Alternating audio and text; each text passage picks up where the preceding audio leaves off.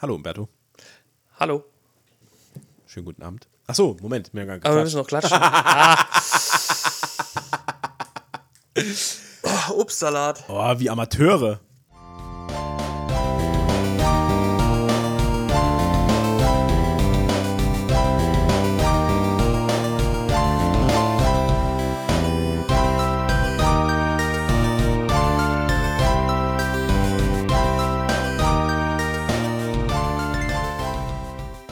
Hallo und herzlich willkommen zur Folge 102 von Gemütliches Halbwissen, eurem Lieblingspodcast.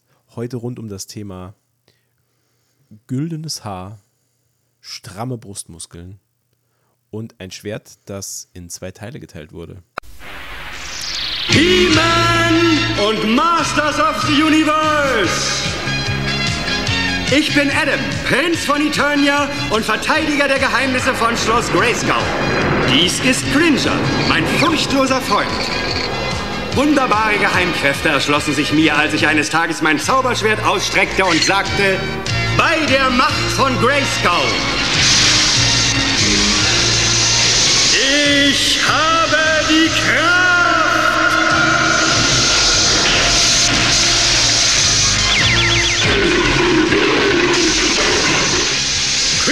Wurde zur mächtigen Battlecat und ich wurde He-Man, der mächtigste Mann des Universums. Nur drei andere kennen das Geheimnis. Die Freunde Sorceress, Man-at-Arms und Orko. Gemeinsam verteidigen wir die Geheimnisse von Schloss Grayskull vor den bösen Mächten von Skeletor.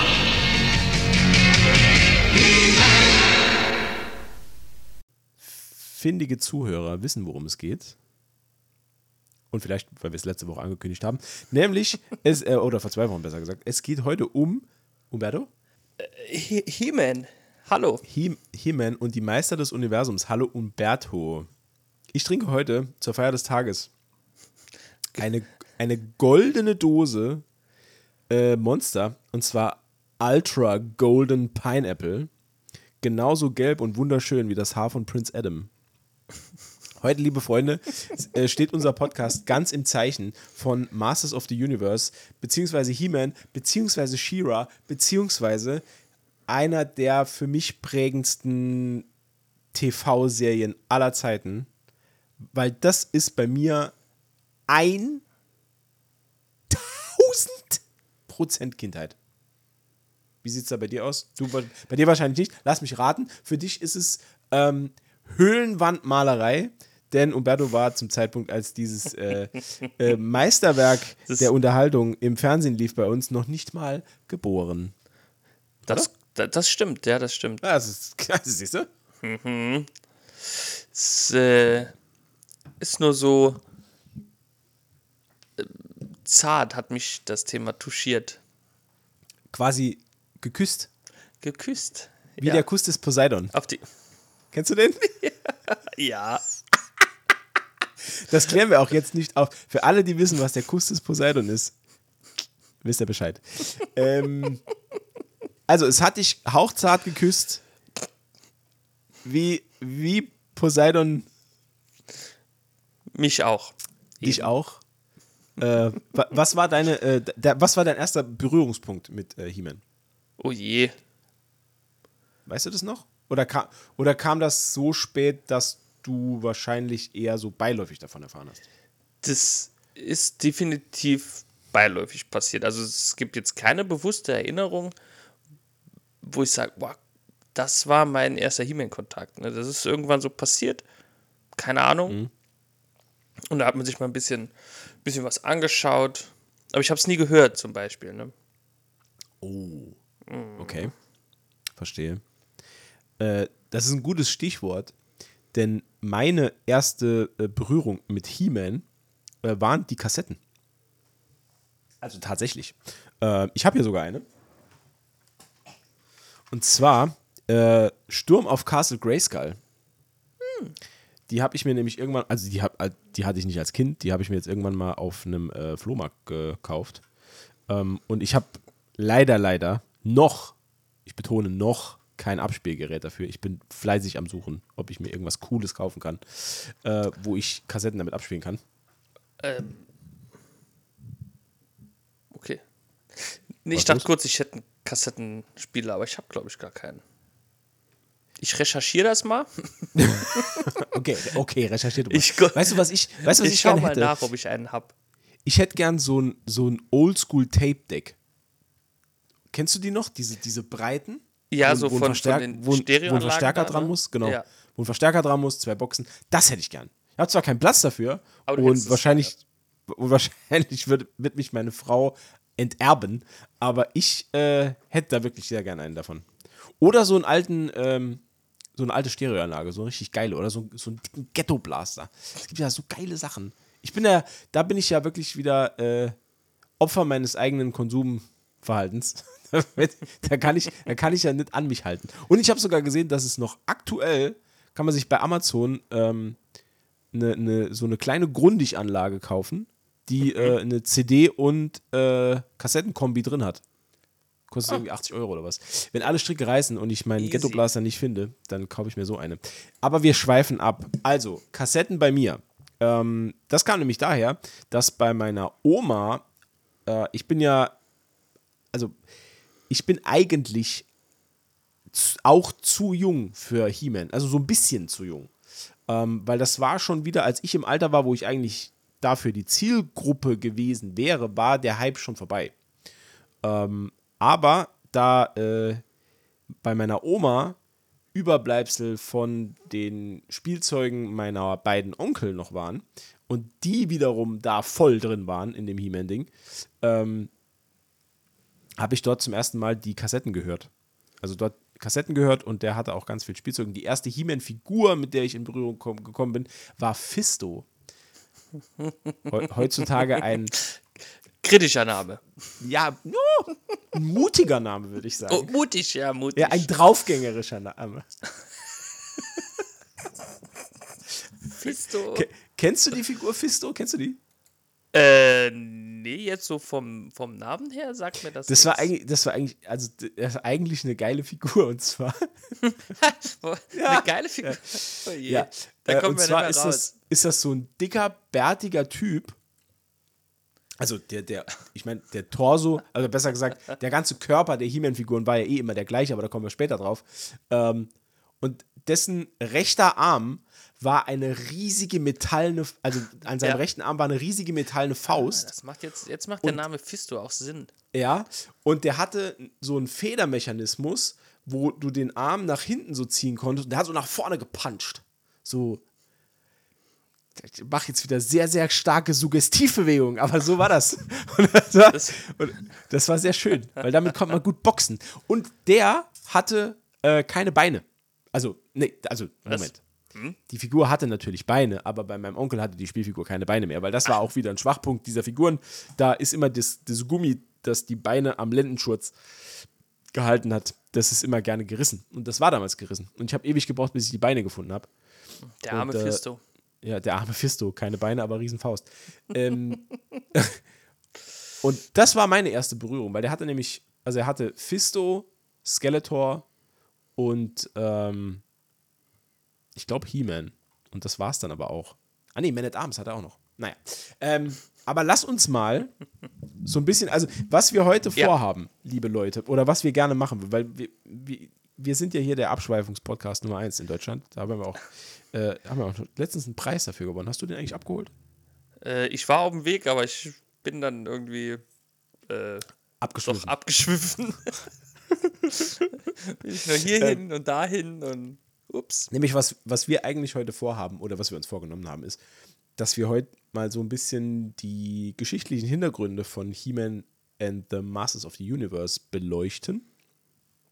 Ähm, und da so ein bisschen, boah, mal alle, also ich, ich würde ganz gerne mal so einen ganz groben Überblick halt machen und äh, immer mal wieder tiefer an Punkten reingehen, wo wir dann sagen, ja, da hatte ich irgendwie ein Erlebnis damit oder da kann ich mich besonders gut dran erinnern und so weiter und so fort. Ähm, ganz zu Anfang, weiß nicht, ob du das wusstest, ähm, steht ja, also ganz am Anfang steht Mattel. Ähm, Ja. Eine, eine amerikanische äh, Spielzeugfirma, die wahrscheinlich am berühmtesten ist für die Herstellung von ähm, Barbie. Ne? Also das Ja. ist ja so irgendwie das das Ding. Und damals war es so, dass, ähm, so habe ich es auf jeden Fall mal gelesen, dass Mattel ähm,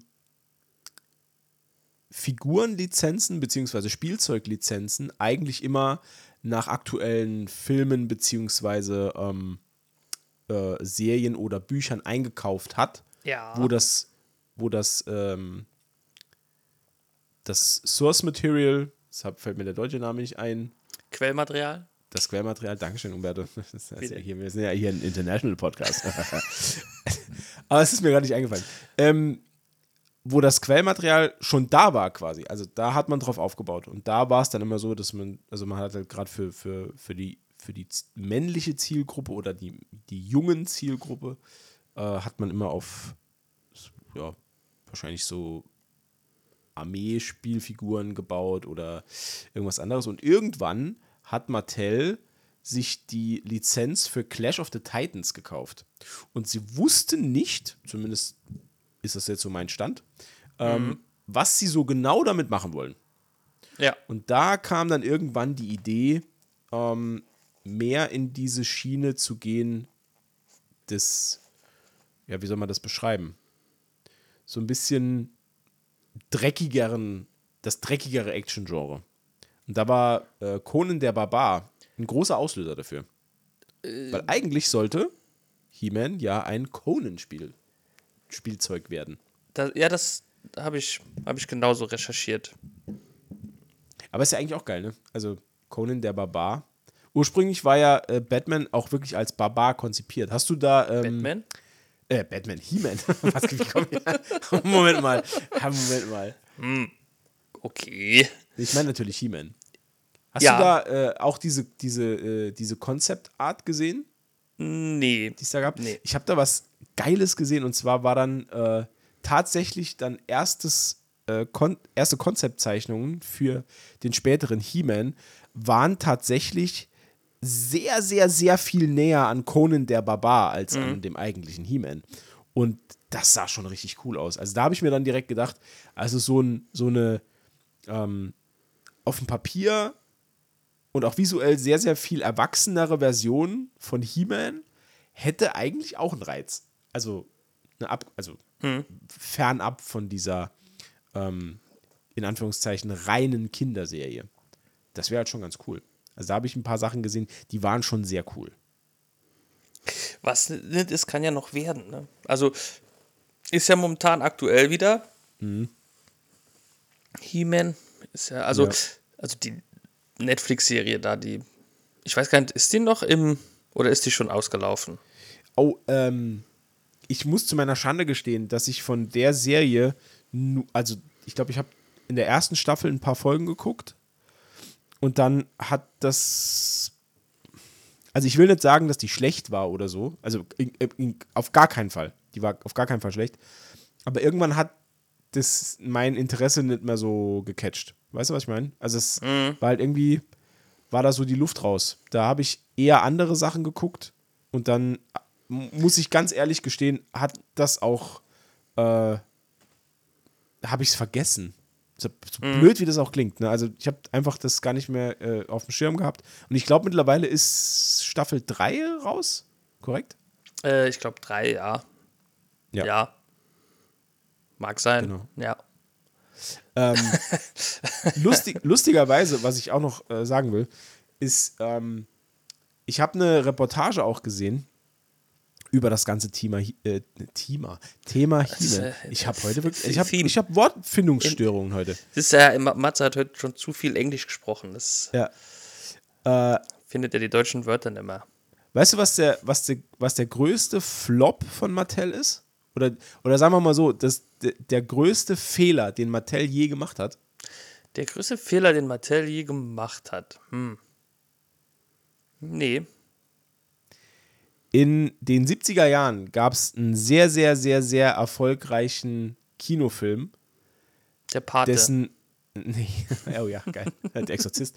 ähm, dessen, dessen Rechte hat man Mattel angeboten, um Actionfiguren zu erstellen. Star Wars. Richtig. Und da hat Mattel gesagt: Nee, lass mal. Nee, du, dieser. Wow. Äh, na, nee, Ja. das wird bestimmt scheiße. Und da äh, ist Kenner eingesprungen und hat gesagt, Mensch, Jungs, also wenn ihr nicht wisst, was ihr mit Star Wars machen wollt, wir nehmen's. Und hat dazu geführt, dass das ein 200 Millionen Dollar Geschäft war, äh, weil das die eine der ikonischsten und auch beliebtesten Spielfiguren-Serien aller Zeiten wurde. Und da beißt sich Mattel heute noch in den Arsch dafür. Zu Recht. Also, Ja. zu Recht. Und äh, diesen Fehler wollte man dann natürlich, und jetzt kommen wir wieder zurück auf, auf die, auf die Conan-IP, den wollte man natürlich dann bei Conan nicht mehr machen. Und als Conan dann angeboten wurde, und es war ja damals wirklich auch ein Kassenschlager, der Film, ähm, hat man dann direkt gesagt, nee, sofort. Also die Lizenz nehmen wir uns. Und dann ist aber relativ schnell während der Konzeptionsphase dann klar geworden, ähm, ein Film, der für Erwachsene ist, weil Star Wars war ja ein Kinderfilm, ähm, den können wir relativ schlecht für, ähm, für so eine Spielzeugserie verwenden. Denn Mattel hatte eine große äh, Regel, es sollte kein Gewaltspielzeug sein. Also das war immer so die, die, die Regel. Die Na, also, ich, also, wenn ich mir jetzt Fisto wieder anschaue, ja gut, okay. der macht es ja liebevoll. ach so. okay, ja. Ja, und Mein dann Fehler. wurde äh, aus der Conan-IP wurde dann äh, Thorak entwickelt. Und Thorak war der, das war das, das ich eben erwähnt habe, dieser, dieser Vorläufer von He-Man war das, ähm, der dann noch wirklich sehr ähm, gritty und, und dreckig und sehr erwachsen äh, dargestellt war und war auch äh, sehr, sehr viel brutaler als, als es, oder ja, doch schon brutaler als, als das, was dann äh, letzten Endes äh, Masters of the Universe dann wurde. Und äh, ja, so nahm das dann irgendwann seinen Lauf. Und dann wurde daraus dann He-Man konzipiert. Und dann hat man schnell festgestellt, äh, die Parameter, die vorgegeben sind, um eine Spielzeugserie zu entwickeln, die haben dann schon nicht mehr funktioniert. Denn was war passiert? Ähm, Conan war in den Kinos, war ein Riesenerfolg. Und die Entwicklung von Spielfiguren zu dem Film hat dann auch wieder ungefähr ein Dreivierteljahr gedauert. Und ein Jahr später waren dann die Figuren im Verkauf. Und, und das war ja auch Ja. das Problem bei Star Wars, nur dass Star Wars das Ganze irgendwie auffangen konnte, denn es gab ja noch zwei weitere Filme. Genau. Da war das nicht so schlimm. Und Kenner hat quasi dann zum Start des zweiten Films halt alles in den Markt geblasen und dann ne, war das schon dann der Hit. Easy, ja, easy. Und bei Conan war das leider nicht der Fall. Und dann äh, ist man relativ schnell auf den Trichter gekommen, ja, was machen wir denn, wenn wir äh, zum, zum, zum Start eines Kinofilms Figuren konzipieren, die dann herstellen lassen und haben dann äh, das Inventar voll mit den Figuren und versuchen es dann an den Mann zu bringen und keiner interessiert sich mehr für den Film, weil der jetzt schon wieder ein Jahr zurückliegt. Und äh, das war so das Hauptproblem, das Mattel dann hatte. Und dann hat man sich dann natürlich dagegen entschieden, ähm, diese Conan-Spielzeugserie zu machen und hat aber dann darauf aufbauend äh, He-Man entwickelt. Und dann ist man ja schnell bei der Frage angelangt, was machen wir jetzt damit und wie machen wir Werbung dafür? Ja. Und da hat ihnen in die Karten gespielt, dass die USA äh, eine Gesetzesänderung gemacht haben. Weil damals war es irgendwie so, du durftest Spielzeug nicht über einen längeren Zeitraum bewerben oder du durftest Okay. irgendwie das nicht so machen. Und dann ist eine, ist eine Gesetzesänderung rausgekommen und das hat denen äh, super in die Karten gespielt, weil dann hatten sie die Freiheit äh, über ein äh, Zeichnerstudio. Wie, weißt du noch, wie das hieß? Ähm, nee, ich habe es, glaube ich, auch nicht aufgeschrieben. Ich, ah, Mann, warte, lass mich kurz überlegen. Es lief immer vorne im Vorspann. Ach Mensch. Ähm, Ich glaube, gestern habe ich es noch gewusst. Ist ja auch wurscht. Auf jeden Fall konnte dann dieses Zeichnerstudio, das damit beauftragt wurde, ähm, eine He-Man-Serie zu machen, die konnten dann wirklich äh, 20-minütige Episoden entwickeln, die eigentlich ja 20-minütige Werbespots für die Actionfiguren waren. Und dann ging es durch die Decke. es ging relativ schnell, ne? Wann, wann hast du eigentlich zum ersten, also hast du mal regelmäßig oder, oder hast du mehrere Folgen He-Man geschaut oder hast du immer mal so reingeguckt oder dir mal so aus Interesse was angeguckt? Ähm, also ich habe schon mehrere Folgen gesehen, Ja. aber jetzt nicht, ähm, also wie soll ich sagen, nicht aktiv jetzt gesagt, ich schaue mir jetzt He-Man an, also, ne? Sondern es ist ja mal irgendwo gelaufen, oder ich habe mal eine Folge geguckt, so interessenhalber, ne? Aber, ähm, wie gesagt, wenn ich das jetzt aktiv ähm, groß, groß verfolgt hätte, dafür bin ich dann wohl doch zu äh, jung. Okay. Ähm, Also so die, die, die grobe, ha also ne, so dieses grobe äh, Geflecht, sage ich mal, ne, wie das so aufgebaut ist, wer wohin gehört, das kenne ich wohl. Aber ähm, ja, so einzelne, also ich könnte jetzt nicht äh, Handlungen von einzelnen Folgen wiedergeben. Das, oh Gott, nee. das könnte ich das, jetzt. äh, das kann ich auch Fall. nicht.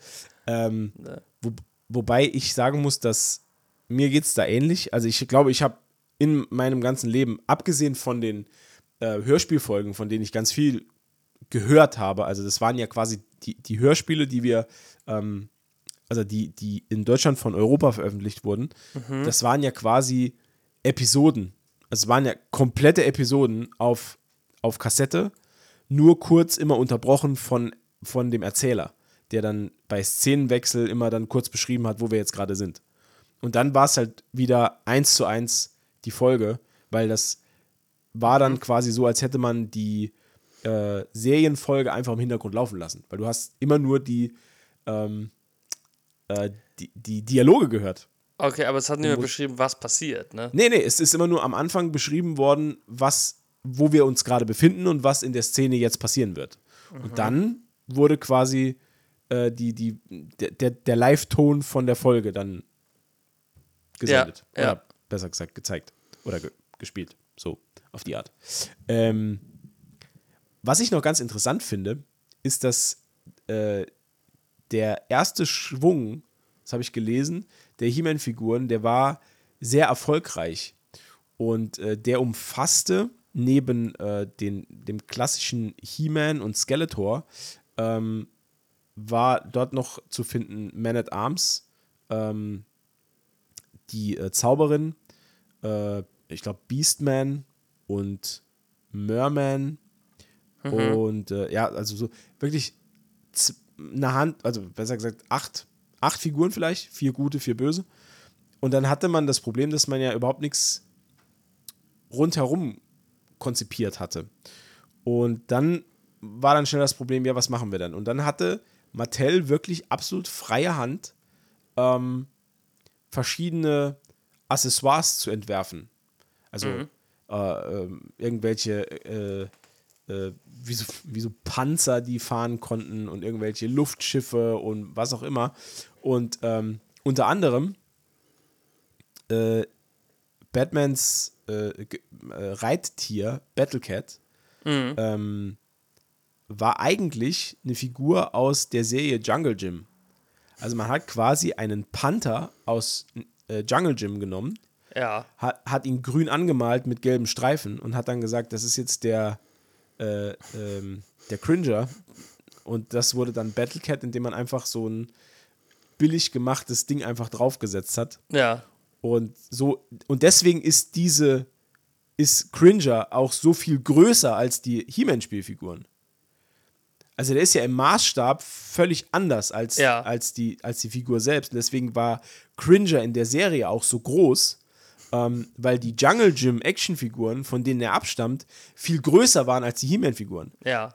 da passte quasi der, dieser Panther-Maßstab passte zu den Figuren, aber halt nicht zu He-Man. Aber das war Mattel dann relativ latte. Die brauchten halt nur was, was sie mitverkaufen konnten.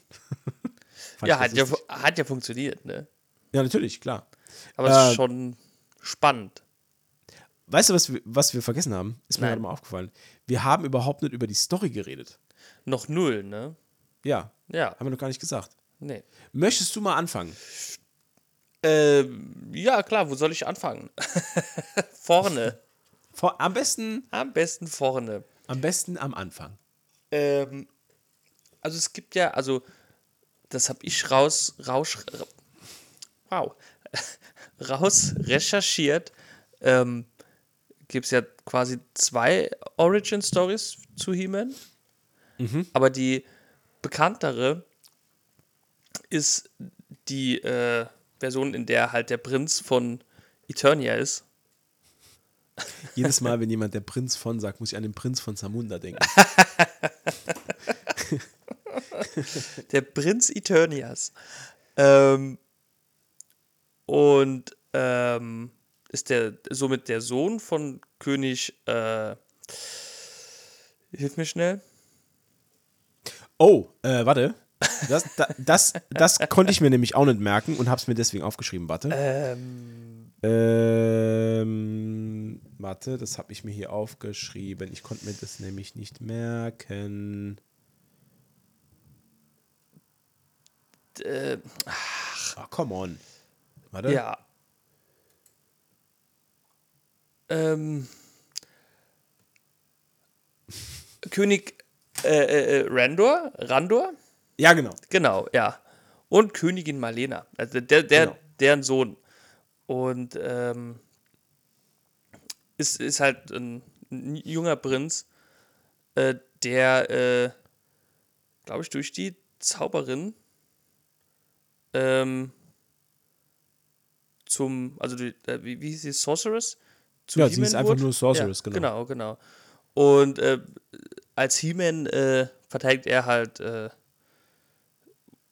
Eternia und äh, äh, Castle Grayskull vor Skeletor und seinen bösen Schergen. Ja. Ne? Das ist Genau. so die, die grobe Hintergrundstory.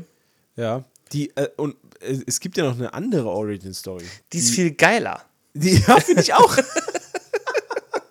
die finde ich auch viel cooler.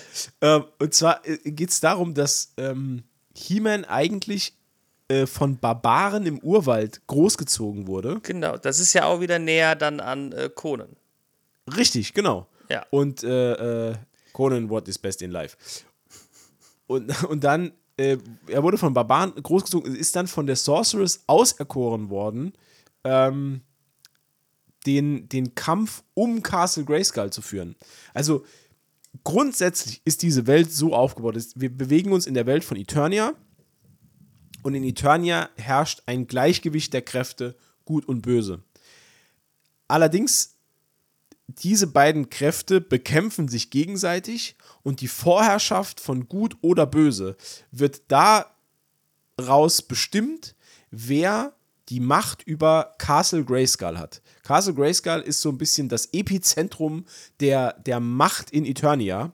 Genau. Und äh, äh, Castle Grayskull, und da, äh, da unterscheidet sich das so ein bisschen. Also es gibt die, diese Origin Stories, die sind so ein bisschen vermischt. Also am Anfang war es so, dass es, ähm, es gab das Schwert der Macht und das wurde irgendwann geteilt.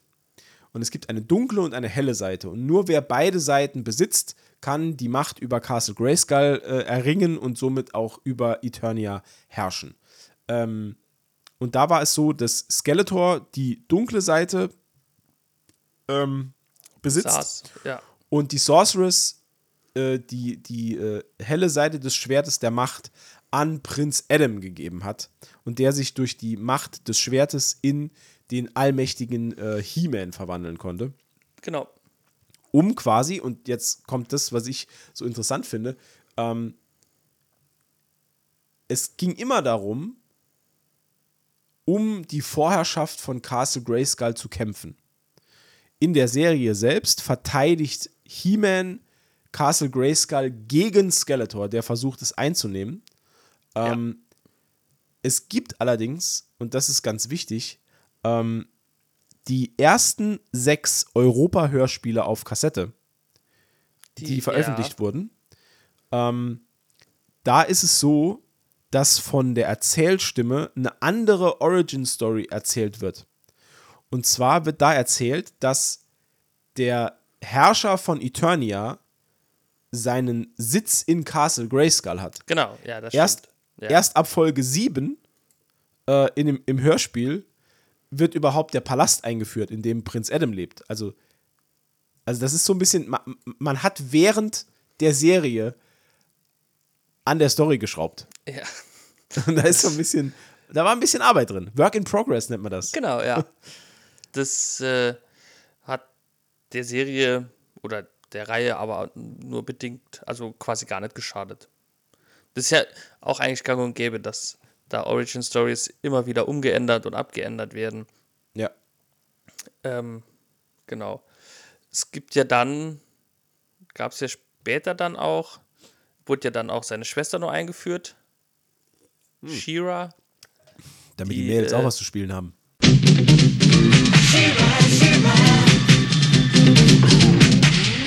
Ich bin Adora, He-Mans Zwillingsschwester und Beschützerin von Crystal Castle.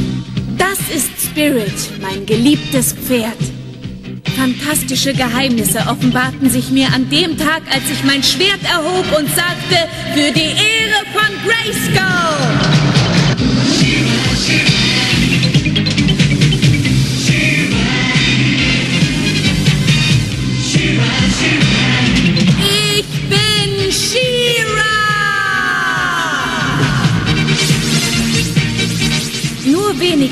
Dieses Geheimnis. Zu ihnen zählten Lighthope, Madame Ress und Cowl.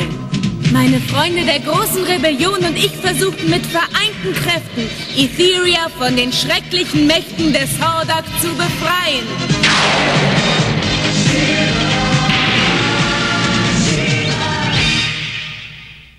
Die äh, kam relativ kurz danach, glaube ich schon. Ne? Also es hat gar nicht so lange gedauert. Ich habe jetzt die, äh, das Datum jetzt nicht da, das Jahr. Aber ich glaube, das war so relativ die äh, nächste Reihe irgendwie. Also, äh, He-Man war 81 Ja, genau. ähm, und She-Ra war 85. Ja, also, relat also doch relativ direkt, ne? Als man Ja. gemerkt hat, okay, es funktioniert. genau. Also, also als erst, Ähm. äh, zum ersten Auftritt von She-Ra oder Adora, wie sie heißt, ähm, sie ist halt, äh, finde ich halt auch geil.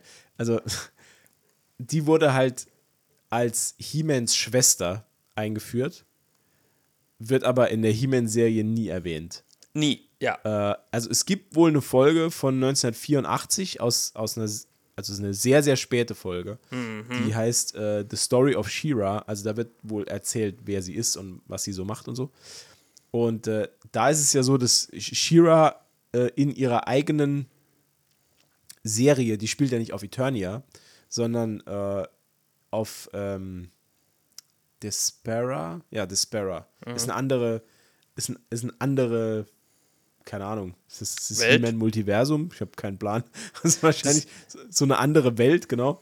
Äh, und da gibt es auch natürlich andere äh, Freunde, andere Feinde äh, und so weiter. Und da schaut dann Shira nach dem Rechten. Aber ich fand ganz interessant, dass äh, Shira selbst bei äh, den äh, fast besser beim männlichen Publikum ankam, als wirklich beim weiblichen Publikum.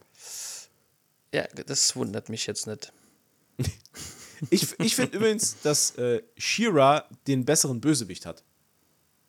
Finde ich persönlich. Äh, Shira hat Hordak, Hordak. Und genau. Und ich finde Hordak besser als Skeletor. Ich finde den irgendwie bedrohlicher. Skeletor hatte immer noch so ein, so ein bisschen Comedy-mäßig das Ganze. Also es Ja. war dann, irgendwann war der ja äh, mehr oder, oder fast zu gleichen Teilen Comic Relief als auch Bösewicht in der Serie. Also da war ja viel, letzten Endes hat man dann irgendwann, besonders in den späteren Folgen, dann gemerkt, dass sie äh, Skeletor dann auch viel als ja so ein bisschen lustig dargestellt haben, um das so ein bisschen ad absurdum zu führen, dass er dann so das große Böse ist. Ähm, und das war bei Hordak war das nicht so, weil Hordak war wirklich schon böse. äh, da, das war eine äh, Nummer. Da musste Shira ganz schön äh, aufpassen. Das, äh. Gut, ich kenne Skeletor eigentlich auch nur als Witzfigur tatsächlich. Also, was heißt Witzfigur, ne? Aber als nicht ernstzunehmenden Bösewicht. Aber wie gesagt, mit Shira habe ich mich jetzt, äh, also Zeit meines Lebens sehr, sehr wenig befasst. Ich, ich, äh, ich, ich kenne die eigentlich auch nur, weil äh, damals, also als ich äh, zu der Zeit, als ich noch He-Man dann aktiv geschaut habe, ähm, dann lief es auf Tele 5. Und die hatten immer ein Double-Feature, dass dann nachmittags eine Folge He-Man und dann im Anschluss direkt eine Folge She-Ra. Okay. Und ja. daher kenne ich es halt. Also das, hat- das hat man dann immer noch mitgeguckt, weil es war dann eh an. Ähm, und dann, ja. Aber die geileren Spielsets, die hatte äh, He-Man auf jeden Fall.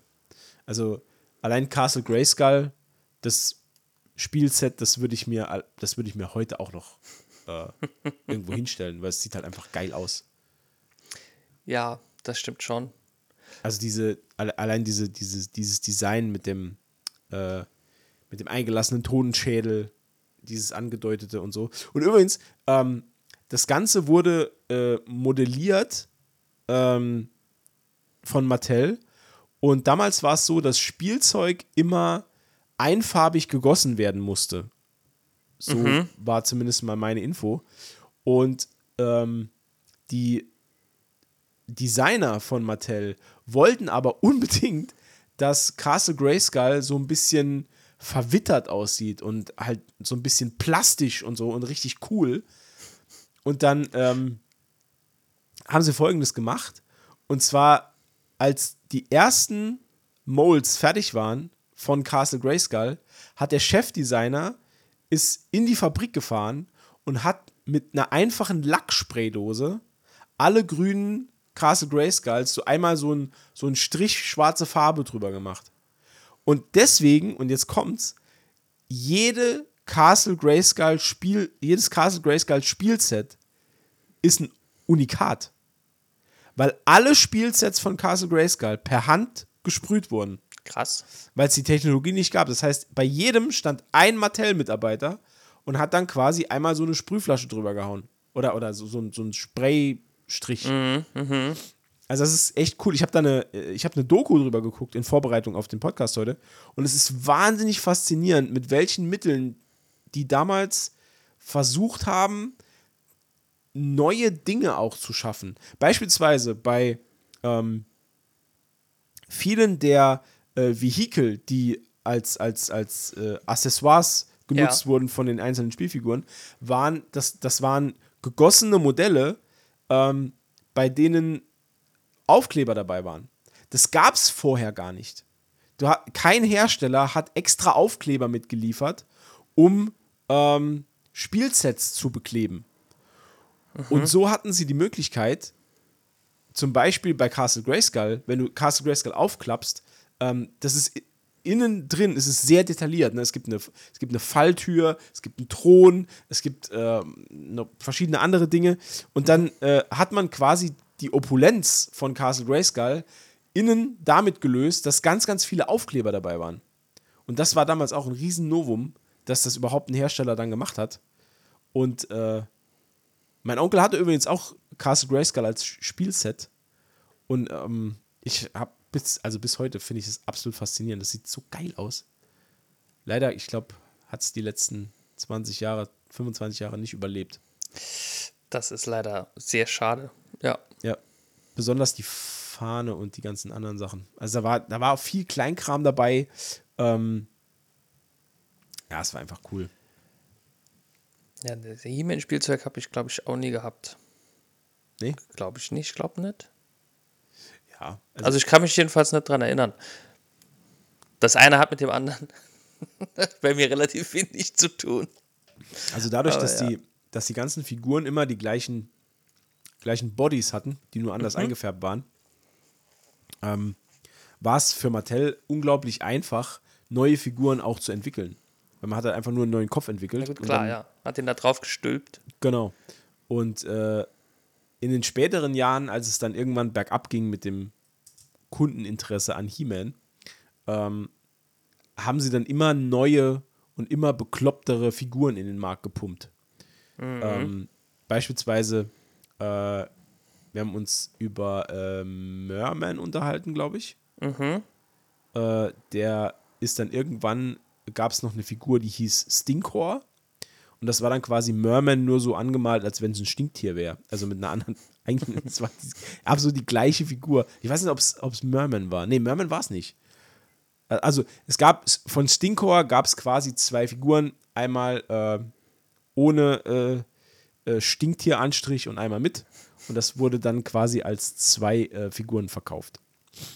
Das ist aber eine clevere Idee, ne? Also äh, immer denselben, denselben Körper zu benutzen und nur ja. die, die Köpfe und eventuell mal einen Arm oder die Beine zu, ein bisschen zu äh, äh, hilf mir zu ändern, ja. Das spart einen Haufen ja. Geld und generiert dementsprechend wahrscheinlich auch mehr Gewinn, ne? Mhm. Und ich meine ja, dass das also war ja sehr lukrativ für Mattel. Ja, total. Also das hat, das hat auch die ähm, nachträglich die Verkaufszahlen extrem geprägt. Das ist auch eine der, also He-Man bzw. Masters of the Universe ist auch eine der größten popkulturellen Marken der Welt, immer noch. Mhm. Und es gibt auch heute noch, ähm, so habe ich es jetzt zumindest mal äh, gelesen und auch in dieser Doku gesehen, es gibt auch heute noch ähm, in den USA eigens dafür abgehaltene Conventions. Also es gibt dann immer noch He-Man-Conventions, ähm, auf denen dann auch heute noch neue Spielzeuge vorgestellt werden. Es werden auch heute noch neue Spielzeuge entwickelt. Es kam jetzt vor kurzem erst eine Klassik, äh, Klassik-Serie raus, die mhm. quasi nochmal die alten Figuren so ein bisschen rebootet hat. Genau, ähm, ja. Weil halt das auch wieder, muss man so sagen, wie es ist, das ist eine Gelddruckmaschine. Ne? Also, das wird halt von, ja. von Männern in unserem Alter, die zur kaufkräftigen Klientel zählen, ähm, werden solche Dinge gekauft.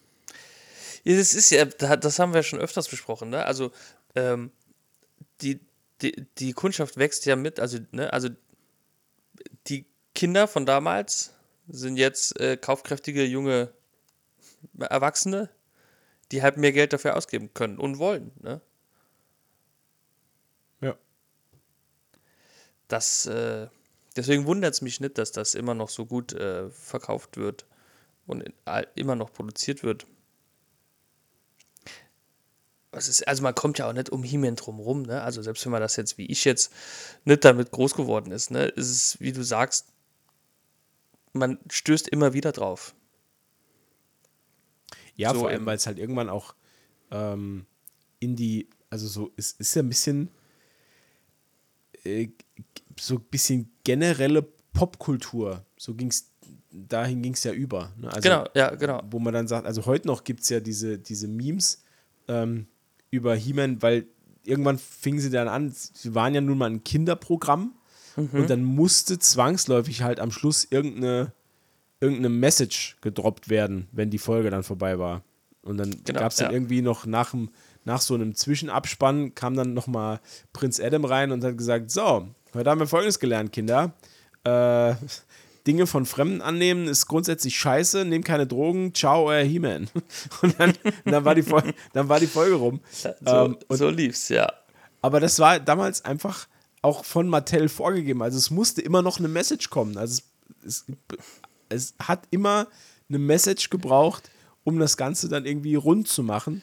Ähm, ja, die Kraft der Fre nichts ist so stark wie die Kraft der Freundschaft. Euer Adam. dann irgendwie genau, war ja. Folge, da war genau. die Folge rum. Und das haben sie auch bei, bei äh, Shira auch dann gemacht. Ähm, aber das, ja, das gehört für mich auch dann einfach dazu. Wenn man es sich heute nochmal anguckt. Also es ist schon, sag ich jetzt mal, ich will nicht sagen schlecht gealtert, aber es ist eine Serie, wo man ähm, merkt, also man merkt ihr deutlich das Alter an weil ähm, viele der Animationen relativ hölzern sind. Ja, ähm, naja, gut, das ist 40 Jahre her, ne, oder? Ja. Ja. ja.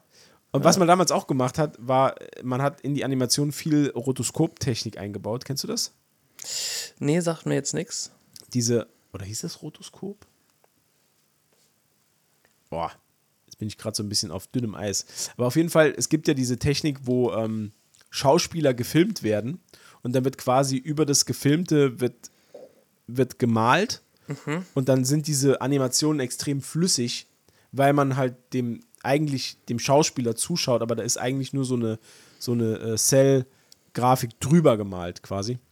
Und das hat man in der, in der He-Man-Serie sehr, sehr, sehr, sehr, sehr oft benutzt. Und was noch dazu kommt, ist, man hat einzelne Animationsabfolgen äh, sehr, sehr oft recycelt. Also du siehst ganz, ganz oft, wenn dann He-Man irgendwie von rechts nach links durchs Bild läuft, ist immer dieselbe Animation. Also in, das ist immer so. Und äh, das hat man oft gemacht. Und wenn man das heute dann guckt, umso deutlicher fällt es einem dann auf. Fällt es halt auf dann, ja, genau. Und dann kann man immer sehen, wo oder so ein bisschen der ein oder andere Frame dann noch gespart wurde. Nee, die Mittel waren begrenzt früher, ne? Im Vergleich zu heute. Ja, das stimmt. Ähm, nach dem Hype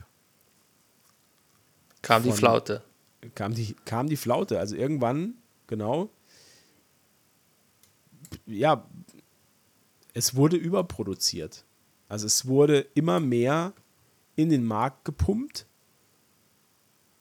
Und äh, natürlich das Interesse ließ dann irgendwann nach, trotz Shira und besten Bemühungen.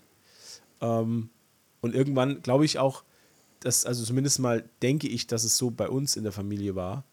Äh, irgendwann waren genug Spielzeuge gekauft. Weißt du, was ich meine? Also es war ja nicht unbegrenzt Geld zur Verfügung, um immer neue Versionen von irgendwelchen He-Man-Figuren zu kaufen.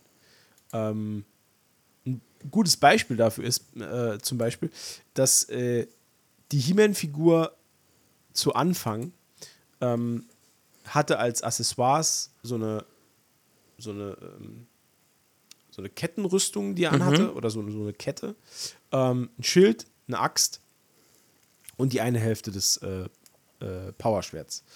Und ähm, irgendwann kam er dann auf die Idee, ja, aber wir könnten doch auch einen He-Man rausbringen, der, äh, der eine Rüstung trägt, die man so eindellen kann, weil er halt so einen Kampf hatte und da ist jetzt eine Delle drin und so.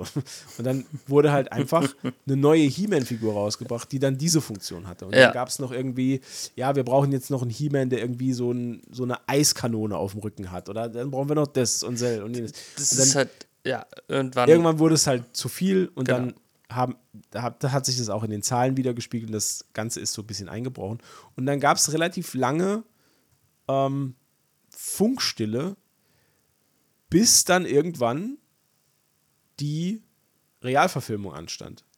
Und das war ein Ding, äh, die habe ich voll mitbekommen. Da war ich voll dabei. Wann, wann kam der Film in 80ern, oder? Ja, und zwar 1987. Da war ich natürlich nicht im Kino, weil da war ich erst zwei Jahre alt. Aber der ähm, Heimkino-Release des Films war. Okay, der war später, ne? Ja, der war später. Der war Anfang, Mitte der 90er in Deutschland. Und da äh, war es dann so, oder da wurde der halt einem größeren Publikum bekannt. Und da habe ich den zum allerersten Mal äh, auf Videokassette gesehen. Und das war das Allergeilste überhaupt. Also es, ich, ich war so geflasht von diesem Film, ähm, weil ich ja Masters of the Universe beziehungsweise He-Man, ähm, ich kannte das ja nur von Kassette. Also ich kannte ja wirklich nur die Kassetten, ein bisschen was aus dem Fernsehen, wo ich dann mal, also ich habe das auch nie regelmäßig geguckt. Ich habe dann irgendwie einmal eingeschaltet oder so. Meine Oma war die einzige Person bei uns, die einen Kabelanschluss hatte und äh, da liefen Ja. halt die geilen Sachen. Aber wenn ich mal bei meiner Oma war, ja, dann habe ich halt mal geschaut, aber nicht regelmäßig. Und da war es halt so, dass ich dann durch diesen Film, ähm, da waren meine Erwartungen waren extrem hoch. Und dann muss ich ja sagen, war der Film was ganz anderes wie die Serie. Oder wie siehst du das? Ich habe den Film nicht gesehen. Umberto. Das ist meine Beichte. Boah, ich bin gerade schockiert. Wirklich? Ja. Warum? Ey, das, oh, ohne Scheiß, Alter. Masters of the Universe, das muss man doch gesehen haben. Dolph Lundgren als He-Man. Die wunderbare Courtney Cox.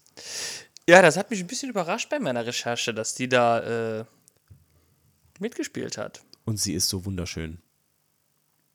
Das ist, glaube ich, auch äh, eine ihrer ersten Rollen, glaube ich. Ja, müsste, ne? Weil, weil da war sie noch relativ jung, ja. Ja, das stimmt. Ähm, und das war übrigens äh, die erste große Rolle von Dolph Lundgren. War He-Man. Ach, echt? Okay. Ähm. Ja, nee, hab ich nicht gesehen. Ich weiß nur, dass er äh, mal auf Tele 5 gelaufen ist im Format Die schlechtesten Filme aller Zeiten. Was? Ähm, ja, Okay.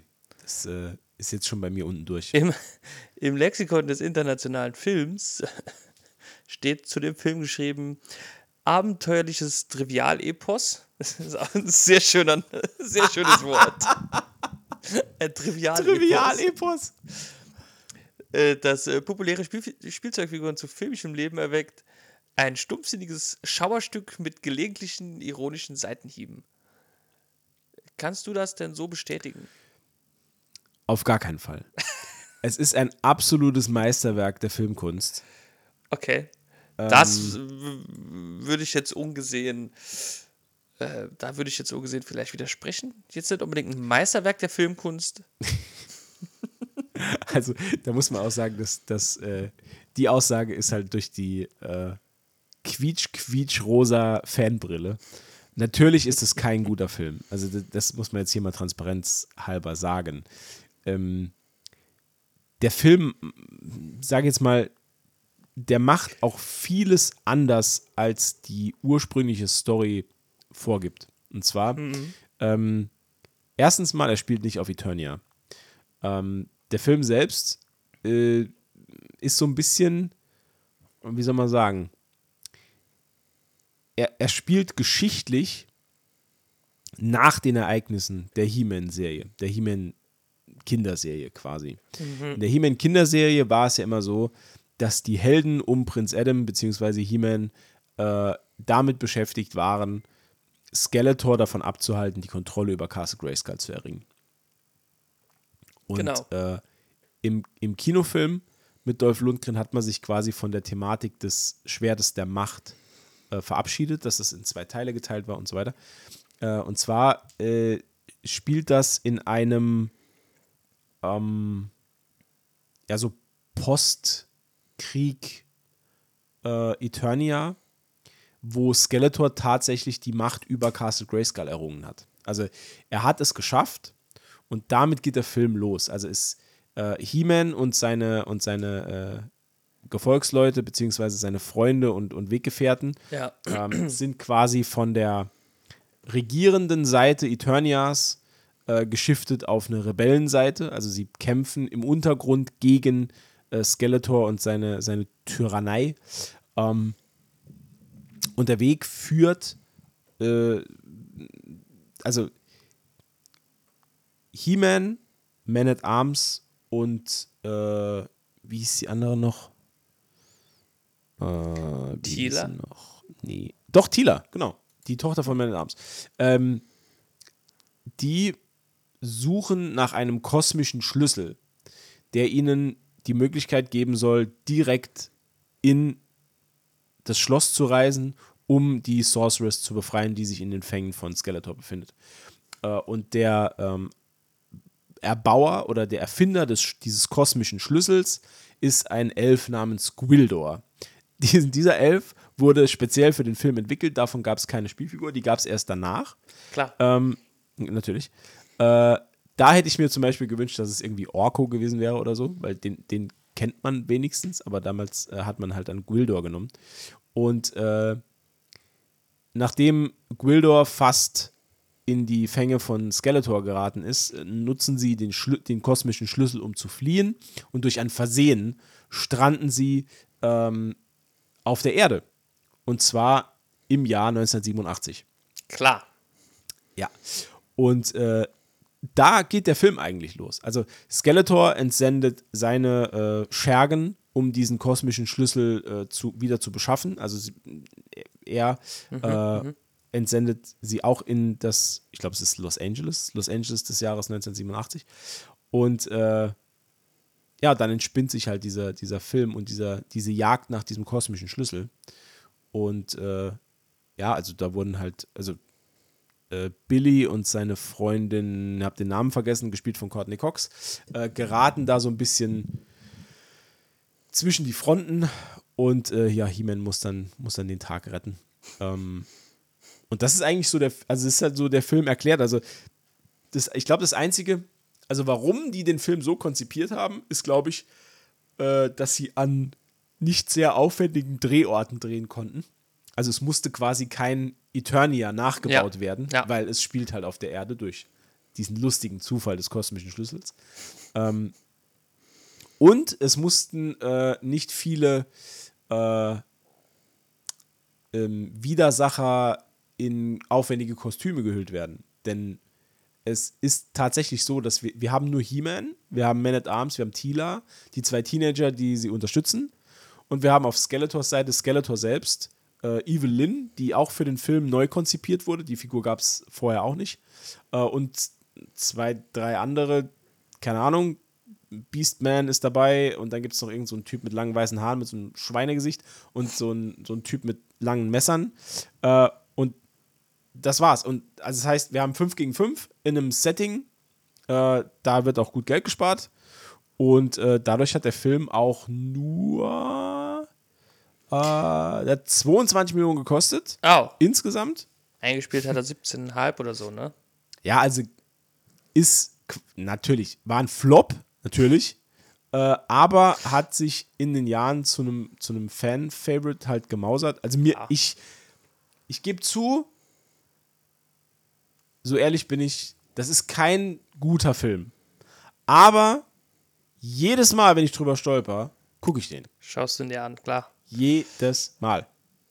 Weil es einfach Spaß macht und es ist für mich auch ein Teil, ähm, es ist pure Nostalgie bei mir.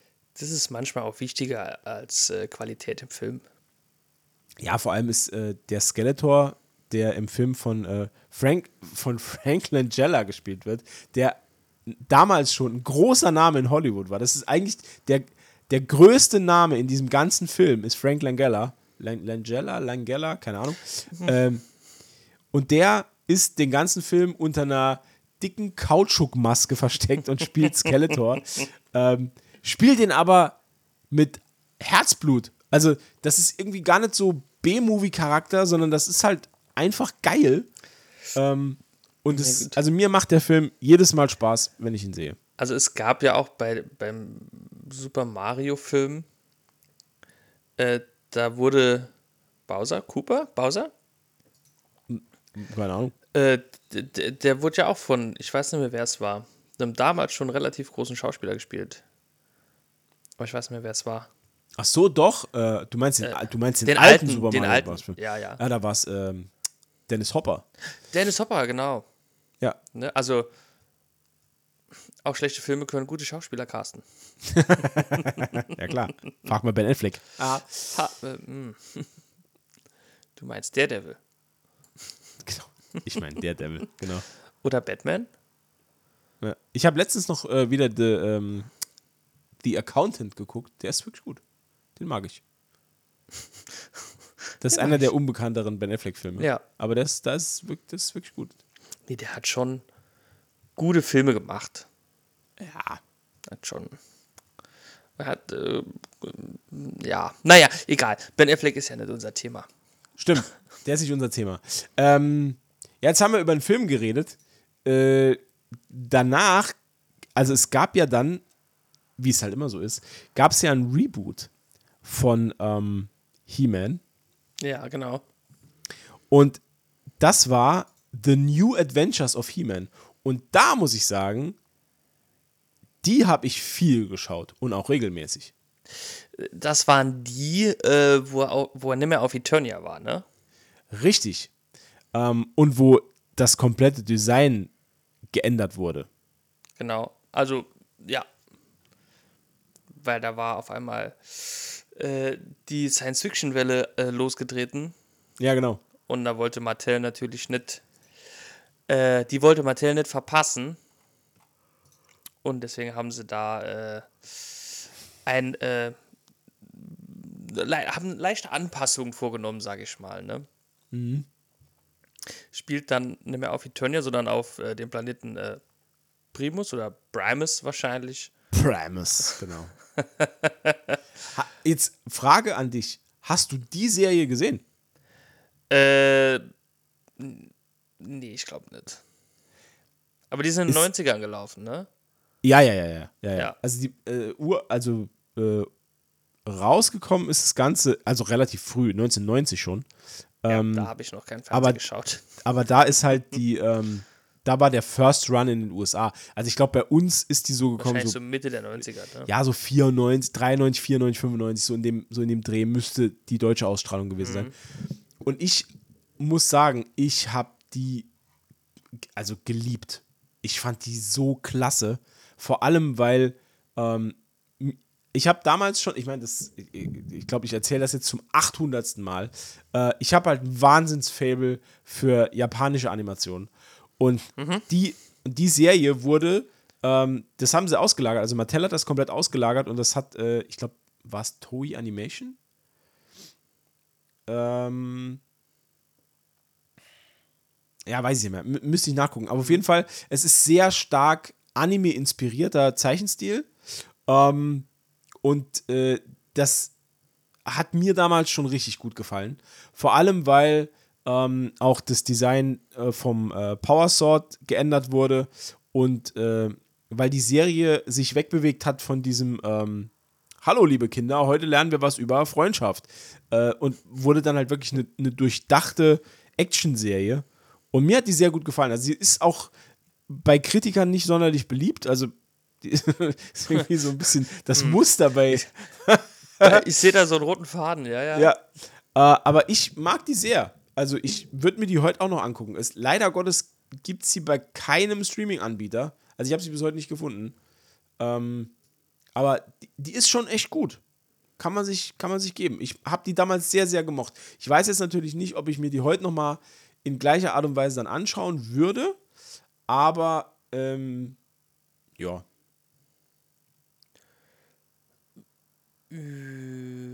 Ja, also, wie gesagt, ähm, ist halt.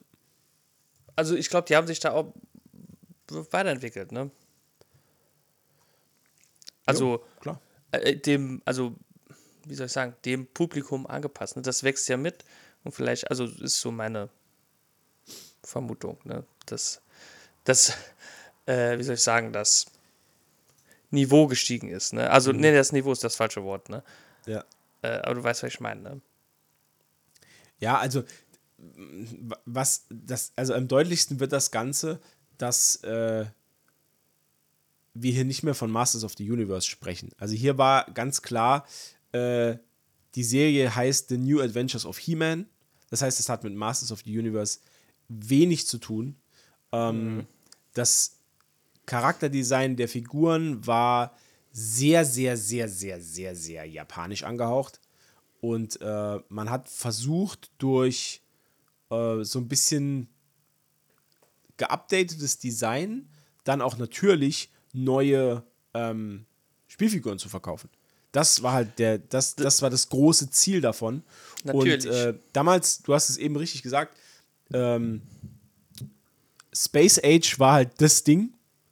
Ähm, und was eine riesen Erfolgswelle zu dem Zeitpunkt hatte, war, waren beispielsweise dann Serien wie, keine Ahnung, Saber Rider and the Star Sheriffs. Ähm, dann gab es noch, äh, wie hießen die?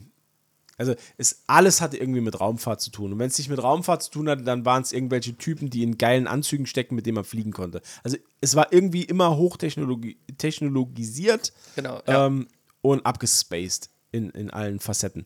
Und da muss ich sagen, hat man sich dann mit The New Adventures of He-Man, hat man sich da an diesen Hype-Train einfach drangehängt. Trotzdem, geil. so. Mehr, mehr sage ich dazu nicht. Das, das ist Matzes Fazit. Trotzdem geil.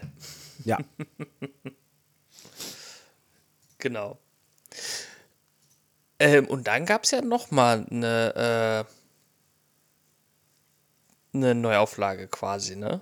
Ja, Und zwar, das war Anfang der Nullerjahre, glaube ich, ne? Oder Ende der 90er? ähm, nee, war 2002. Ja, Anfang der Nullerjahre. Ja. Da ging es dann back to the roots. Wieder so ein bisschen, ne? Ja, wobei ich davon gar nichts mitbekommen habe. Also da, da, das habe ich auch komplett, also ich will jetzt sagen ignoriert, aber das war, das habe ich so gar nicht auf dem Schirm gehabt. Also ich habe mir das jetzt angelesen, Ja. dass es die wohl gab, ähm, geschaut nie. Ich finde es halt ganz interessant, dass hier ein bisschen äh, mehr zur ähm, äh, Herkunft und zu, zu, zu diversen Verwandtschaftsverhältnissen äh, St- Story, äh, Story gibt. Wie zum Beispiel, dass Skeletor jetzt äh, eigentlich He-Mans Onkel ist. What? Moment. Was? Ja, wenn ich das, also, äh, warte, ich muss das noch einmal nachlesen, aber äh, genau. Ähm, Skeletor, äh, der früher Keldor hieß, Okay. ist der erstgeborene Sohn von König Miro, der auch der Vater von jetzt König Randor ist, dem Vater von He-Man. Also kämpft He-Man quasi gegen seinen bösen Onkel. Genau. Okay. Und es gibt jetzt wohl ähm, einen King Grayskull, der das Schloss Grayskull halt erbaut und bewohnt hat. Aha. Und Okay. jetzt immer, wenn He-Man, äh, also wenn Adam sich in He-Man verwandelt und äh, bei der Macht von Grayskull ruft, äh, hat das jetzt äh, eher den Hintergrund, dass er den King Grayskull, äh, die Macht des King Grayskull so. äh, anruft, anstatt die des Schlosses, des Castles. Ach so. Okay.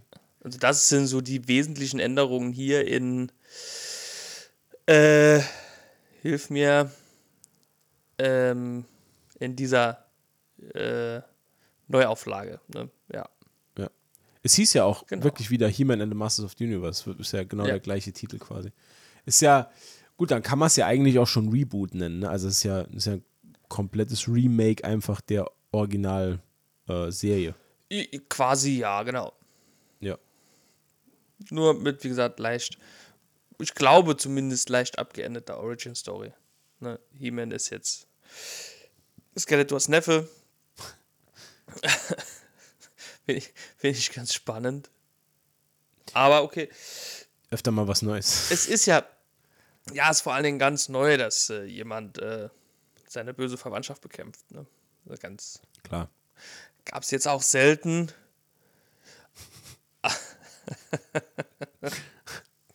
warum warum äh, neue Wege gehen, wenn doch das Altbekannte so gut wirkt? Ja. Und die so schön ausgetreten sind, die Pfade. Äh, genau, ja. Ja. Aber Ähm, ja, nee, ich wollte dich nicht unterbrechen. nee, ich wollte nur sagen, ich glaube, danach ist es sehr lange sehr ruhig gewesen um He-Man. Also zumindest äh, serien- und filmtechnisch. Also ich habe hier als, also das Einzige, was jetzt dann noch kommt, ist dann, da gab es ja noch ein She-Ra-Reboot 2018, das ist ja 14 Jahre später. Von dem, muss ich, muss ich sagen, also wieder mal, Kom komplett an mir vorbeigegangen. ich habe auch nix, ich habe nix. Ich habe nix. Also scheinbar gibt es wohl, äh, ist für Netflix entwickelt, kann man wohl auch da gucken. Ach, okay, Ähm, krass. Kam mir aber irgendwie, ist mir nie in die Timeline gespült worden. Das heißt, ich habe das auch nie in den Empfehlungen gehabt. Es tut mir jetzt auch ein bisschen leid für She-Ra. Ja, so ein bisschen. Ähm, und dann gab es ja relativ kurz aufeinander, gab es ja einmal Masters of the Universe ähm, Revel Revelations hieß das.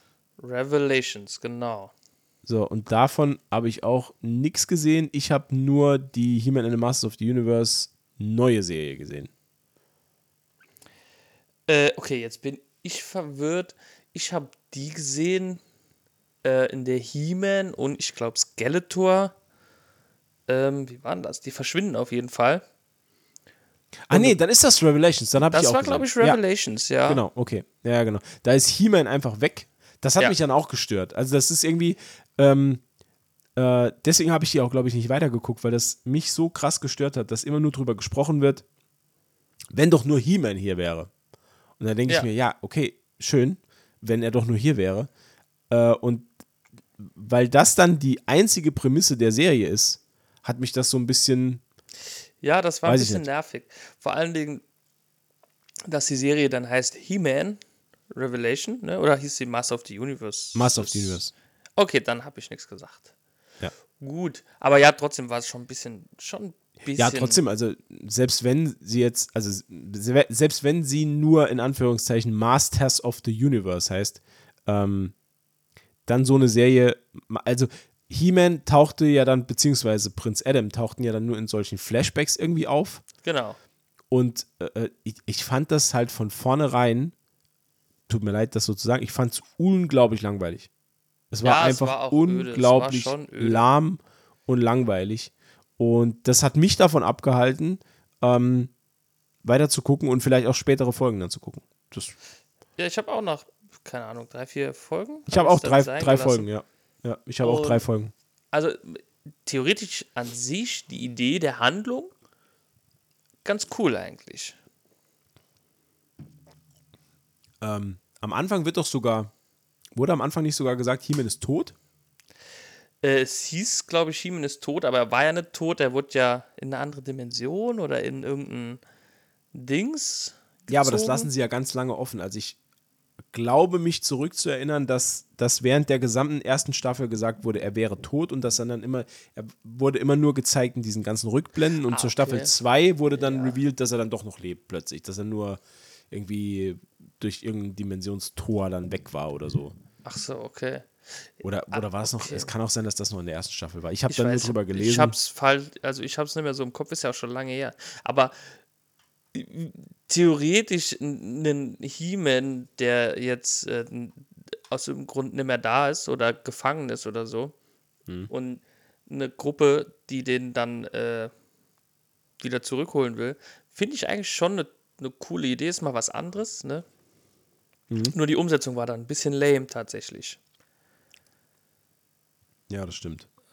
War, glaube ich, das nicht auch irgendwie so gewesen, dass in jeder Folge ein altbekannter Schurke auftaucht und meint, er könne jetzt, äh, weil, glaube ich, auch. Skeletor ja auch nicht mehr da ist. Stimmt, ja, genau. Und ich glaube, da ging es dann, dass jeder Schurke irgendwie in einer Folge auftaucht. Also, ne, je, also jede Folge ein Schurke, der dann gerne der, der den, den, dieses Machtvakuum quasi füllen will, ne? Und dann wird er von den Mädels, die da rumreisen, immer verprügelt. Das ist eigentlich auch in jeder Folge das Gleiche. Ja. Ja. Und, Und das das- nimmt ja. dann auch so ein bisschen den Reiz, ne? Ja, also mich, ja, das hat mich auch gar nicht abgeholt. Das ist sehr schade. Also da, da muss ich echt sagen, ähm, ja, es ist halt, ist natürlich fraglich, ob heutzutage noch eine, eine Serie funktionieren würde, ähm, wenn man jetzt sagen würde, man macht jetzt noch mal so ein, ja, ich will es jetzt, jetzt nicht klassischen Reboot nennen, das, weil das hat man ja alles schon mal. Ähm, aber ich finde es halt auch schwierig, jetzt nochmal da was anzuschließen. Weil was willst du jetzt machen mit der IP? Ähm, will man jetzt nochmal quasi das Gleiche nochmal machen? Oder setzt man was ganz anderes auf? Ich, hätte auch eigentlich, also ich hätte eigentlich, ich hätte echt Bock auf nochmal eine Realverfilmung, aber dann so ein bisschen in geil. Und ich glaube auch, Also- jetzt das ganze Gespräch hat mich auch jetzt veranlasst. Also ich werde jetzt, ich denke mal, heute Abend mir nochmal äh, Masters of the Universe irgendwo ausleihen, ähm, um den dann zu gucken. Ich glaube, den gibt es bestimmt irgendwo.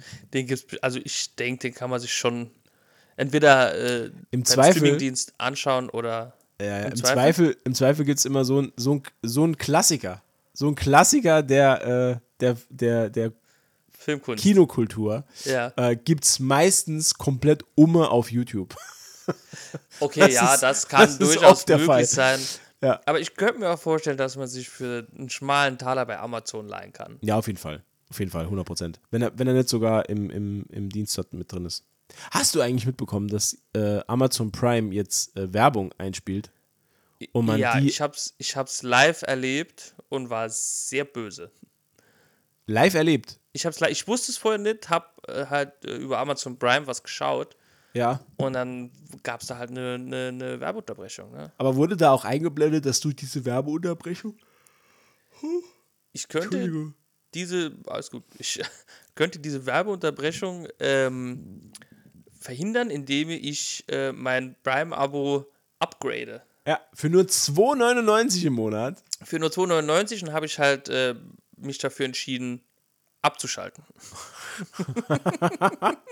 Ich finde das so dreist, ne? Also dann zu einem zu einem eh schon teuren Premium-Dienst Ja. dann noch sowas zu verkaufen und zu sagen, ja, also wir spielen dir jetzt Werbung ein, weil wenn du das nicht möchtest, du zahlst an uns zwar schon irgendwie 80 Euro im Jahr, ähm, Genau. oder, oder wie viel es aktuell ist, kann, ich habe keinen Plan. ich weiß nicht ähm, genau. Und dann, äh, ich weiß es, also früher waren es halt immer 60 Euro als Student, das weiß ich noch, aber das ist schon lange Das nicht ist mehr schon so. lange, lange her. Und, ähm, und dann die Eier zu haben, zu sagen, ja, du zahlst uns dieses ganze Geld schon, äh, aber wenn du jetzt ohne Werbung haben willst, dann kostet es nochmal 3 Euro im Monat extra. Genau. Anstatt, also, also dann lob ich es mir doch lieber, also ne, wie Disney oder Netflix, einfach zu sagen, okay, wir werden teurer. Wenn es dir nicht passt, kannst du gehen, ansonsten bleib hier. Ne? Das finde ich besser, wie zu sagen, okay, du bezahlst Geld, aber noch nicht Ja. genug. Wobei ich ja echt sagen muss, ich war total verwirrt, weil es gibt ja noch diesen, ähm, äh, wie heißt das, Freebie? Diesen Freebie-Dienst gibt es ja auch über Amazon. Genau. ähm, wo man alles werbeunterstützt dann gucken kann. Und da habe ich erst gedacht, das wäre eine Erweiterung davon. Aber das hat ja damit gar nichts zu tun. Es geht ja Nee. rein um Amazon Prime Video. Genau. Also Also ist so alles, was du direkt über Amazon Prime schaust. Ich glaube, über die, die Kanäle, über die Channels, die sie anbieten, ist das, glaube ich, nicht so.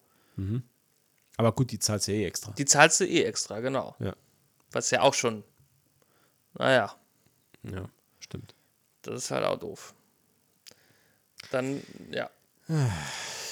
Dann lieber ein Wochenende auf Eternia. Das kostet nix. Nur, nur sanfte Schläge von Fisto. ähm, ja, ich würde sagen, da wären wir durch. Ich glaube, das ja, war ein guter, grober Umriss des He-Man-Universums. Jetzt hätte ich gern noch einmal abschließend deine Meinung zu dem He-Man-Franchise. Ähm, Bist du Fan? ich. Nee, also wenn ich ja Fan wäre, dann hätte ich ja durchaus, äh, also wäre ich ja viel, also dann hätte ich ja viel mehr von He-Man gesehen und Ja, aber verständlich. ich sag mal, ist ein sympathischer Kerl. nee, ich finde es schon ganz cool. du bist also kein Fan, du bist ein guter Bekannter. Ich bin, ja, Ja, ich bin so der Nachbar. ja Der Nachbar, genau. der gerne mal aushilft, wenn es der gerne hilft. Genau. Der gerne hilft. Also ich mähe auch gerne mal den Rasen vor Castle Grayskull oder öl die Scharniere vom Tor. Das, das mache ich ganz gern. Ne? Ich, ich sperre dem Adam mal auf, wenn er, wenn er trunken nach Hause kommt. Oder- Was? Bist, bist du der Nachbar, der einen Ersatzschlüssel hat? Bist du Ich bin der Nachbar, der einen Ersatzschlüssel hat, genau. Dann kommt der Adam mal klingeln und sagt, ach, ach Roberto, da, da ist mir wieder was passiert im Kampf gegen Skeletor. Ach, habe ich doch glatt meinen Schlüssel genau, vergessen. Genau, pass auf. Weil, weil diejenigen, die äh, Prinz Adams Geheimnis kennen, sind Man at Arms, Tila, Orko, die Sorceress und der Nachbar Umberto. weil der hat ja den Ersatzschlüssel. Ich habe den Ersatzschlüssel von Castle Grayskull, genau. Ich nehme auch immer die Pakete an. ja, das mache ich, das mach ich ganz gern. Ah, das wäre geil. Oh, das wäre cool. Das wäre so cool. Das wäre echt so cool. Das ja stark, ne? Ja, das wäre auch eine das wäre auch eine geile Spin-off Serie. So so eine so eine so eine ähm, kennst du noch, kennst du noch äh, alle unter einem Dach? Ja, So diese, diese so eine typische Family-Sitcom. Halt, halt über die Nachbarn von Castle Grayskull. ja Den schon, ganzen Tag ist, ist die Nachbarschaft an der, an der Schwelle zum Weltuntergang, weil Skeletor wieder angegriffen hat. Und, aber, aber das normale Leben geht weiter. das normale Leben, auch in der Apokalypse wird gelebt, gibt es einen Alltag. Ne? Ja, genau. Und dann kann es durchaus auch mal passieren, dass der Nachbar äh, an das große Tor von Gra Castle Grayskull anklopft, um zu fragen, ob äh, die Nachbarn noch ein Pack Eier hätten, weil man wird gern Käsekuchen backen. Oder ob Aber- das mit dem Kämpfen ein bisschen leiser geht. Weil man, es ist gerade Besuch da. Ja, man, man, genau, man unterhält sich gerade und es ist, es ist ein bisschen störend, wenn es immer poltert und, und knallt und Menschen lautstark sterben. Also da stirbt ja keiner, aber ne? eine Apokalypse Stimmt. ohne Tod ist, äh, ne, das ist, Ist nur Apokalypse. Apokalyp Apokalyppo, so, so, so ein Eis. Das wäre mal was gewesen. Aber das wär, ist, ist ein guter, das ist eine gute Ja. Sorte. Apokalypse. So. Schmeckt nach Limette. Und tot. Nach Limette und Tod. So, Freunde der Sonne. Ja.